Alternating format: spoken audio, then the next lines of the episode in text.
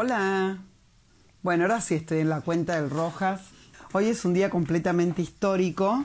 Ahora estamos esperando a Majo. Les cuento, vengo de. Ahí aparece Majo, que también está. Estamos viendo su. Ahí está, está hermosamente de verde, verde histórico. Yo acá tengo mi, verdor. Me voy a poner como una especie de, de loro en el hombro. Tengo el pañuelo al hombro. Una variante nueva. Es, impresionante lo que está pasando, pero en un momento dijimos, bueno, este 10 mejor no hablemos, pero porque vamos a estar todos ahí pendientes, pero lo que sí queríamos, dijimos después que sí, porque esto que está pasando también es histórico para, para las escritoras, para les escritores, para los escritores, y tiene mucho que ver con, con estos de más derechos, más espacio, más puesta en valor. Eh, estoy como muy, muy orgullosa en lo personal y como grupo, como nosotras proponemos literatura con todo el esfuerzo que hizo ese colectivo sobre el feminismo. Eh, de, de, repente estar hace, no sé, dos años diciendo cómo no hay espacio para las escritoras mujeres y, y poniéndonos remeras con los nombres de escritoras, simplemente para, para visibilizar, que es un término y una noción tan compleja, ¿no? Tanta gente que le parece bien y otra que no.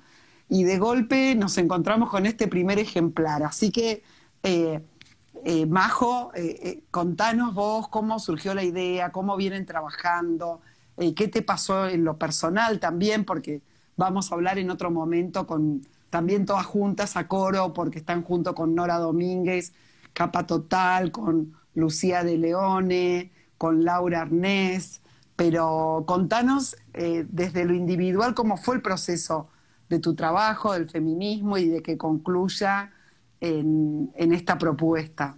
Sí, Cecilia, gracias por invitarme hoy eh, en un día tan especial y tan emblemático eh, para hablar de este tomo que finalmente se concretó, eh, en realidad fue bastante más rápido de lo que suelen ser estas cosas. Hay que, hay que ser optimista en ese sentido y positivo. Em, en realidad nosotros, yo vengo en representación de, nosotras tres, de nosotras cuatro, porque, a ver, hay como dos planos. Por un lado está la dirección de este proyecto que es la historia feminista de la literatura argentina, que dirigimos junto con Nora Domínguez y Laura Arnés. Nosotras somos las tres que tenemos como la visión panorámica de... De, los, 13, de, los 13 tomos. No, van a ser seis para... ah, yo ya estoy, estoy un poco, tiendo a la exageración, a la multiplicación, que como dice Borges o, Bioy es como una especie de pecado, pero sí, este, no sé por qué de seis los dupliqué, más un plus. mira, puede ser que porque la, la historia Historia crítica de la literatura argentina de Noa Trix son 12 tomos. ah, queríamos uno más. Sí, pero la realidad es que por ahora vamos con 6. Y mm, igual eh, la idea inicial habían sido 3. bueno, no, me quiero adelantar.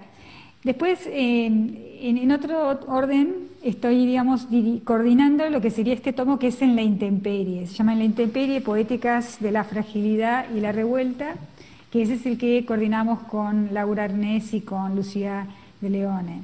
Así que bueno, yo vengo un poco en representación de ellas tres, seríamos nosotras cuatro. Contanos este, un, este poco que me encanta eh, ya el título, Poéticas de la Intemperie y la Fragilidad.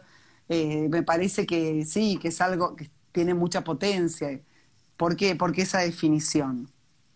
Bueno, tiene que ver con, con los tiempos que vivimos y tienen que ver con el periodo histórico que aborda este tomo. Es decir, el tomo este nosotros lo pensamos como lo que llamamos siglo XXI, que en realidad son las tres últimas décadas. Lo vemos como un periodo de alguna manera. Por supuesto que eh, una de las ideas que nosotros discutimos muchísimo en todo el proyecto, con todo el grupo de, las diversas coordinadoras, eh, siempre estaba la pregunta y la preocupación por cómo vamos a hacer la periodización de una historia feminista. Es decir, con qué mojones históricos vamos a trabajar, con qué líneas. Y en realidad, eh, si bien nuestra idea es que una, la perspectiva feminista lo que hace lo que tiende a hacer es a desordenar esas cronologías eh, que tienen mucho, por supuesto, de falogocéntrico, si querés. Em, en realidad terminamos aceptando el criterio medianamente cronológico, historiográfico, y en, un principio el proyecto es lineal, tiene eh, dos tomos dedicados al siglo XIX, dos tomos dedicados al siglo XX, luego este tomo, que es, sería el siglo XXI, y un sexto tomo que eh, es sobre la transmedialidad, es decir, los vínculos entre literatura y otras eh, artes. Pero, Majo, te quiero preguntar y quiero ir un poquito antes. ¿Cómo se ¿Cómo se pergueñó? ¿Cuál fue como el germen? Eh, mm, de, dónde arrancó? ¿De qué ánimo arrancó? Este, ¿Fue en respuesta a algo que pasó? ¿Fue algo que, se fue, que fue germinando sin que se den cuenta? ¿Hubo un día? Contanos eh, cómo, eh, porque creo que es la primera enciclopedia que hay sobre escritoras. Sí, o sea, es increíble que no exista, pero, pero digo, eh, la verdad que la decisión, eh, eh, ¿con qué tuvo que ver? ¿La pensaron en algo más local? ¿Lo pensaron como, digamos, más local en el sentido más chiquito? ¿Lo pensaron en algo más grande de la historicidad? ¿Cómo? No, fue así, te cuento. Cuenta la leyenda que... Sí. No, estábamos reunidas en un workshop, en unas jornadas que había organizado Nora Domínguez. Sí con, una, con un grupo de investigadoras de, que, trabajábamos todas eh, con proyectos de investigación en el Instituto de Estudios de Género de Filosofía y Letras de la UBA. Nos habíamos reunido en el Museo Evita, estábamos reunidas durante dos días para presentar nuestros eh, avances de investigación a una profesora francesa que venía de visita, que venía de la Universidad de Toulouse un contacto de Nora, que, bueno, Nora le invitó y organizamos esto para hacer también una actividad en el marco del Instituto de Estudios de Género que sirviera un poco también como cierre del año. Esto era a fines de octubre del 2017. Y luego de estos dos días de presentar proyectos, de discutir, de charlar, de comentar, de debatir, surgió esta inquietud. ¿Cómo puede ser que eh, las mujeres tengan un rol tan marginado en las distintas historias de la literatura argentina. ¿Cómo puede ser que tengan un lugar tan, eh, digamos, sí, tan ninguneado en, los currículums de, los programas, en, eh, las mesas de, escritores, etcétera, etcétera. Es decir, esta queja que ya conocemos, que ya sabemos que viene de hace muchas décadas, de, que no estamos representadas ni en los premios, ni, ni en y, que el espacio que nos dan en la academia también, a las escritoras y a las productoras de cultura mujeres, es, bastante eh, minimizado, minoritario. Entonces, em, y, que al final terminamos siempre trabajando entre nosotras en, los grupos de estudios de género. Como que tenían que saltar una valla. Sí.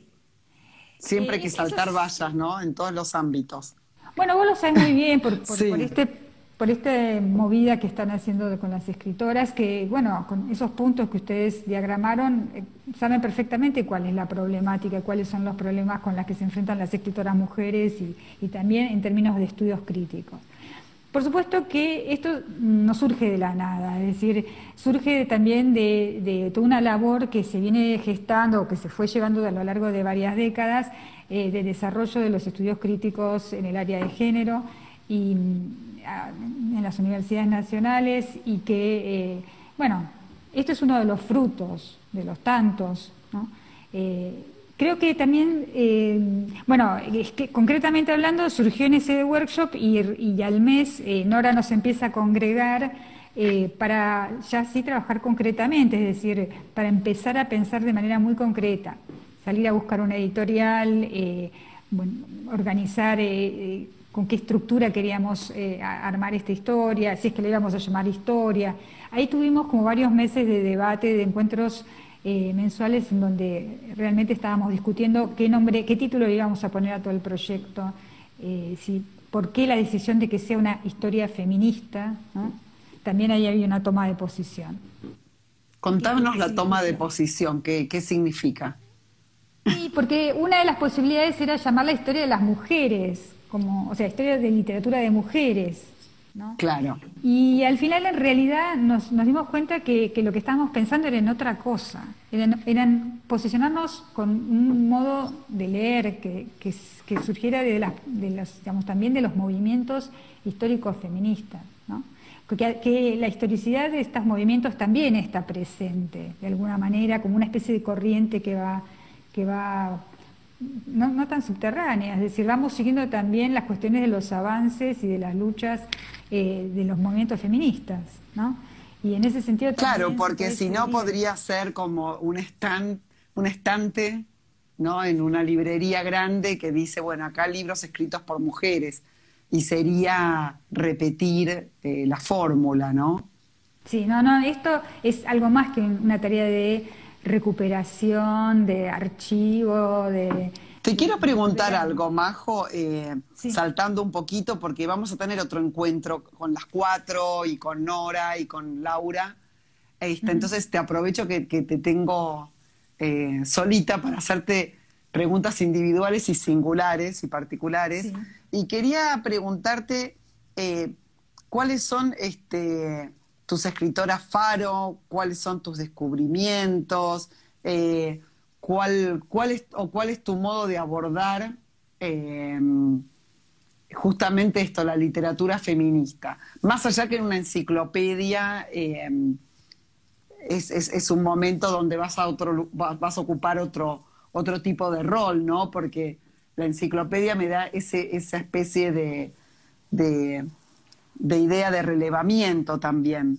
Pero quería preguntarte, eh, eh, quizás tengas, eh, quizás te hago las dos preguntas juntas. ¿Cómo venías? En, ¿Cuál era tu ruta de escritoras, digamos, de, de, las que vos enseñás o de las que vos lees? ¿Y cuál es este... Y, y, quizás también preguntarte cuáles son las escritoras faro en el sentido del feminismo, ¿no? De esto que vos estás pensando.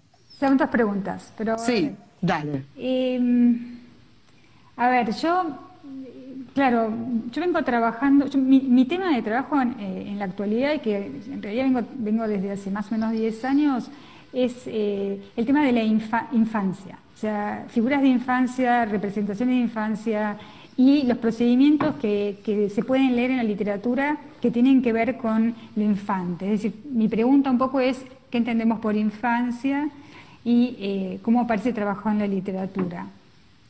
Por ahí en, textos que tienen mucho de, autobiográfico o no, eh, que, actualmente hay muchísimo. ¿no? Entonces yo estoy trabajando más las últimas décadas y sí, ahí hay, muchas eh, obras de autoras, pero no es solamente eso lo que trabajo. Yo de los últimos descubrimientos, digamos, una de mis autoras preferidas es Nora Lange, vamos, Mm. que, partí con Cuaderno de Infancia, que es un libro que me encanta, pero eh, la realidad es que ahora estuve leyendo sus otras novelas y, me impacta mucho porque me parece que es muy em, es mucho más rara y excéntrica de lo que la crítica reconoce, aunque se ha escrito mucha crítica. Otra que por supuesto para mí es un faro es Silvina Ocampo. Contanos algo más de, Nora Lange, que por ahí alguien que está escuchando es, es, un nombre. ¿Por qué lamentablemente? Porque dentro de todo Silvino Campo, no dentro de todo, Silvino Campos sí realmente empieza a ocupar su, su, lugar, el lugar que se merece. Eh, eh, Nora Lange em, quizás para mucha gente no, no sea conocida. Y Nora Lange, em, para empezar, era la esposa de Oliverio Girondo. Entonces, si vos me preguntás en los programas eh, de la universidad, va a estar presente Oliverio Girondo y Nora Lange mucho menos.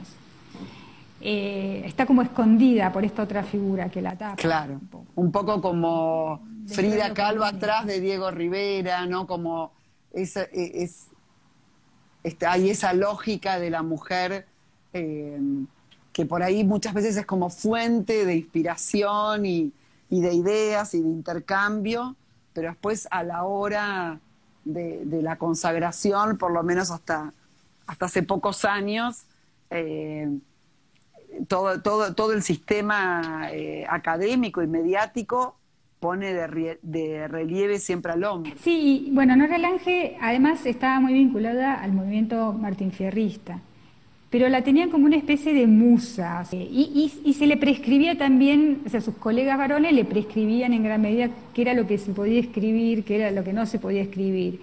Entonces, eh, hay, este, eh, una de sus primeras novelas es un libro que, en principio la crítica, en su momento lo rechazan, este de, eh, ¿cómo se llama? 45 días y 30 días y 40, 45 marineros, ese de los marineros. Em, que tiene una fotaza genial, ¿no? Que está como ella vestida de sirena, sí, sostenida. sí, sí, sí, Y bueno, después escribe Cuadernos de Infancia, que entonces sí le, digamos, es, al, infantilizar de alguna manera su, su, narración, le, es, aceptado, es reconocido. Eh, el tema, em, bueno, es una autora que para mí eh, me, viene inspirando mucho porque me dice mucho acerca de, cuáles son los claros oscuros de la infancia, es ella. Eh, yo creo que te comenté a vos que tu, texto lo vinculé mucho con, este cuadernos de infancia. de, bueno, proyectar. La máquina de proyectar sueños. Vos sabés que justo hoy estaba hablando con una amiga y le estaba hablando de que me pasó una cosa muy, muy rara y ahora que dijiste infancia me vino mucho, que es que cuando yo le pasé la novela a Fabián Casas, que me escribió una, especie de, cosita para, para el libro, él me pone que lo hace acordar a los cuentos de Bruno Schulz. Y mm. Bruno Schulz es un escritor que después yo, yo no lo conocía y lo fui a buscar a partir de esa cita. Cuando lo voy a buscar, veo que tiene un libro que se llama Madurar hacia la infancia, que ya el nombre me produjo tanta inspiración que Y, un poco lo que él dice, que es lo que me ayudó a conceptualizar un poco más mi trabajo, eh, él dice que como que en el ADN de nuestras nuestro digamos, está escrito cómo va a ser nuestro pelo, cómo va a ser nuestra altura, pero también está escrito como un poco cómo va a ser nuestro imaginario de acuerdo al universo que, digamos, a nuestros mitos de infancia, ¿no? Entonces él, por ejemplo, para mí la máquina de proyectar sueños es un automito que cuando yo era chica sentí que no sé bien si lo vi, si lo soñé, si mis papás tuvieron una máquina, si aluciné, ¿no? Como si tenía fiebre digamos, entonces es mi automito. Y él, por ejemplo, cuenta que le contaban un cuento, su mamá todas las noches, de un caballo alado que volaba. Entonces en su imaginario como que se inyectó ese automito. Este, y eso me, hizo sentir eh, bien y ahora que vos me digas que estás trabajando como la idea de infancias, me parece hermoso porque yo en un momento cuando lo escribía decía, bueno, para mí era como un flash total, pero pensaba eh, que cómo será leerlo, ¿viste? Porque es algo que, que, escribirlo es este, como una exploración muy fuerte y, y también es como muy encantada, ¿no? Porque buscar como, como un poco lo que yo busqué, que era como ese imaginario, eh, no era tan necesariamente los hechos duros y puros, me, era muy atractivo para mí, pero no sé, este, aprovecho para preguntarte eh, por qué vos eh, elegiste el tema de la infancia, ¿Cuándo, qué, sentís que, encontrás ahí? Eh, Perdón, yo siento que encuentro un presente, que no tiene nada que ver con el pasado, que es como... Digo, justamente como, está en el ADN, digo, bueno, así como tenía cierto, eh, no sé, este, está la forma de tus ojos o de tus labios, es como que está la forma del pensamiento y continúa. Eso, no sé cómo, contame vos. No, yo creo que la infancia es algo que está siempre actuando, que uno no la pierde nunca y que, o que no debe perder ese hilo, esa conexión. Pero en realidad, y ahí engancho un poco con lo de estudios de género, yo estoy, estudiando también la categoría del infante eh, en oposición al, mundo adulto, eh, como un ser también minorizado y subalternizado, y estoy pensando en esa dupla o en esa en ese vinculación binaria en términos también en cómo se suele pensar la de varón-mujer. Entonces ahí es como yo cruzo con los estudios de género. Y estoy descubriendo también que a partir de la teoría queer, eh, bueno, estoy descubriendo hace un tiempo que vengo trabajando con teoría queer y, cómo se puede aplicar muy bien, porque hay muchas reflexiones en torno de lo infante en lo queer, para pensar otro modo de entender lo temporal, ¿no? de concebir las temporalidades, ya no de manera lineal, no de manera evolutiva. Eh, Absolutamente. Para mí es, esa clave eh, es, es, es, muy hermosa, ¿no? Sí, no, no sabes, hay, hay muchas cuestiones también. ¿no? Eh, para pensar también un tiempo que se presentifica, que es presente, y eso a la infancia lo trae siempre de manera muy, muy material también, ¿no? Ese no, no pensar en que el tiempo va en una dirección, sino que es ahora, es ya, es inmediato, ¿no?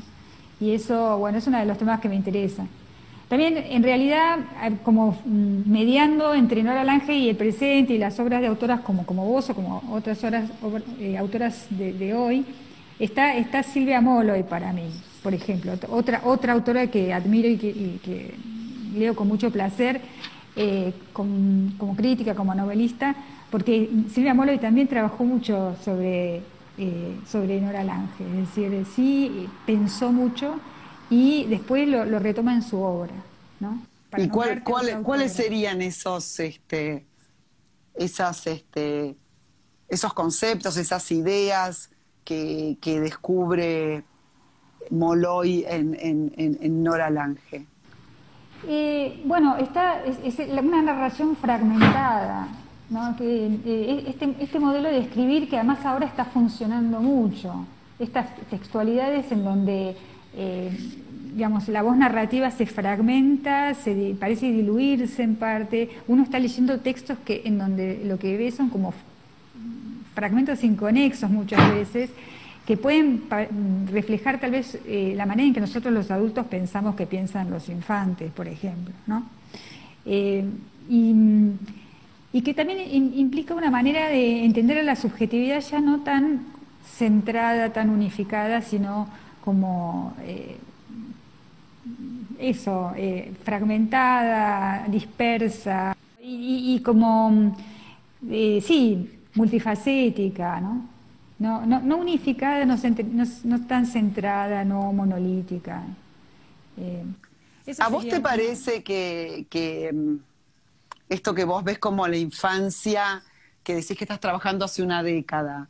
Em, ¿Sentís que, por ejemplo, en el momento que, hubo un momento también como el lugar de la mujer en la escritura, como, como algo de, un minimizar, como que sea algo menos importante hablar de la infancia y que eh, ahí me estás diciendo que sí, ¿cómo, cómo ¿Cómo pensás que, fue cambiando la apreciación o, qué cosas ayudaron para, para poner en otro lugar el, pensar la infancia o trabajar desde la infancia? No, sí, claramente eh, hay como una minorización en todo esto y entonces eh, la, idea de, lo infante, que consideramos, lo, ponemos en el plano de lo menor, de aquello que no tiene autonomía, que no puede hablar por sí mismo, que siempre tiene que ser hablado por otros, ¿no? Y, eso también se alinea con, cómo fue... Eh, cómo fue concebida la mujer y el rol de la mujer en la sociedad eh, durante siglos y buena parte del siglo XX. Entonces, sí, eh, al principio, digamos, Nora Langer era uno de estos ejemplos de cómo si se aniñaba era aceptada. Claro. Si había un aniñamiento, era aceptada. Y ese aniñamiento podía ser una estrategia, ¿no? Claro. Esto que de las tretas del débil. Pero mm, eh, en realidad también le jugaban con... Las estrategias de los débiles, ¿sí, no? Pero bueno, y, de hecho, no sé, hoy ya se puede decir que Fernanda Laguna es una de las que también ah, eh, utiliza ese, tipo de estrategias, ¿no? Em, es decir, de, volver a, lo infante, pero además, por supuesto que hay un trabajo de lo infante en donde se se lo utiliza desde los siniestros, de todo aquello que asoma por abajo y por atrás, que es lo no familiar, que, es lo que se busca y se desea hacer emerger, es decir, ese eh, aniñamiento, esa minorización tiene, es, es una estrategia, es una, una, herramienta que se utiliza también, ¿no? Eh, que puede ser muy productiva. Pero bueno, hay muchas cosas, porque después también eh, yo, yo, estuve mirando, digamos, la infancia desde, también desde cómo los eh, infantes estuvieron siempre ahí en la historia, como partícipes de la historia, ¿no? Eh, la, vinculación entre infancia y política, eh, o, cómo aparecen siempre han estado en medio de las guerras, en medio de las crisis, y, son víctimas de la. Están ahí, ¿no? A la vez, viste que hay, hay, hay como un lugar común que siempre las personas cuando hablan de su profesión actual o de algo que les esté pasando, eh, muchas veces dicen, porque yo cuando era chico tal cosa, cuando era chica tal cosa, cuando era chica tal cosa, y ahora tal otra, como, como realmente asumiendo em, esa actualización que decíamos al principio, que, que ese niño, ese esa niña o ese niña que, mm, que tiene padecimientos o, cosas siniestras o asombrosas o geniales, eh, después eh, ser adulto también es hacer algo con eso. O sea, sí, ahí, eh, por un lado, hay, hay, se jerarquiza un montón cuando uno es adulto, pero a la vez las cosas, ¿no? De lo que pasó, pero a la vez es como más difícil, no sé, estoy muy, este, por ahí estoy diciendo cualquier cosa, pero digo, pero a la vez por ahí es más difícil em, en, el, en tomar esa materia sin referirla, ¿no? Decir, bueno, esta voz en puro, este, dejemos que esta voz diga esto, no, no es que haya un, un adulto poniéndola en valor, tiene ese valor y ese brillo así, Sí, habría que, habría que ver. Yo, una de mis referencias muchas veces eh, para esta cuestión que vos estás planteando, que es claramente, nosotros ya estamos en un lugar de enunciación de la adultez y la infancia la podemos evocar hasta cierto punto, la podemos recrear, la podemos imaginar, fantasear, pero ya obviamente no estamos en eso, tenemos un discurso y ya construido desde otro lugar. Eh, Adriana Astuti, la crítica, eh, decía que, que, hay ciertos momentos en donde literatura e infancia se tocan, que es cuando se logra captar ciertos tonos de la infancia. Y en esos tonos eh, se, puede escuchar esa especie de traición o una traición a, lo que sería lo adulto. Claro. Hay como, Qué lindo eso. En realidad. Sí, me encanta. Eso es, hermoso. Y la, valoro mucho, es de su libro Andares Clancos, ella, ella lo aplica a, tres autores que son, bueno, Silvino Campo, a Manuel Puig y a Osvaldo Lamborghini. Qué lindo, es absolutamente así. Y bueno, me, parece una idea muy productiva a la que yo me aferré bastante, para tratar de ver, eh, sí, bueno, no eh, son, son, artificios, la infancia parece como un artificio, claramente, en, en la mayor parte de los textos, pero ¿Cuándo puede ser que aparezca como un, como un procedimiento narrativo que está tratando de investigar otras zonas y devolvernos ¿no? hacia esos espacios que no, no, tenemos explorados, que son inconscientes? Tenemos que hacer una charla eh, que me encantaría sobre la máquina de proyectar sueños en algún momento porque... este qué sé yo, hay, hay cosas como, me, encantó eso de que decís de los chirridos, el no, el no hablar también. Hay tantas cosas. Vamos a hacer, el capítulo 2 y vamos a seguir hablando sobre la infancia porque la verdad es que ahora me termino de... Es como que recién empezamos a, calentar motores sobre este tema en un próximo encuentro para enero. ¿Sí? Sí, perfecto. Yo te agradezco que me, hayas dado este primer espacio inicial eh, para hacer una mini presentación. Vamos a seguir Vamos a seguir hablando mucho de estos libros. No, no. De la historia feminista. A ver, yo creo que voy a tener que hacer todo un año de la enciclopedia de ustedes. Esto, esto recién empieza y para los que quieren busquen la historia feminista y yo me voy porque me tengo que ir a, reportar un poco en los avances de, de, la ley hoy en, el, hoy en diputados. Bueno, te agradezco y me despido Con Bueno. que sea ley. Que sea ley.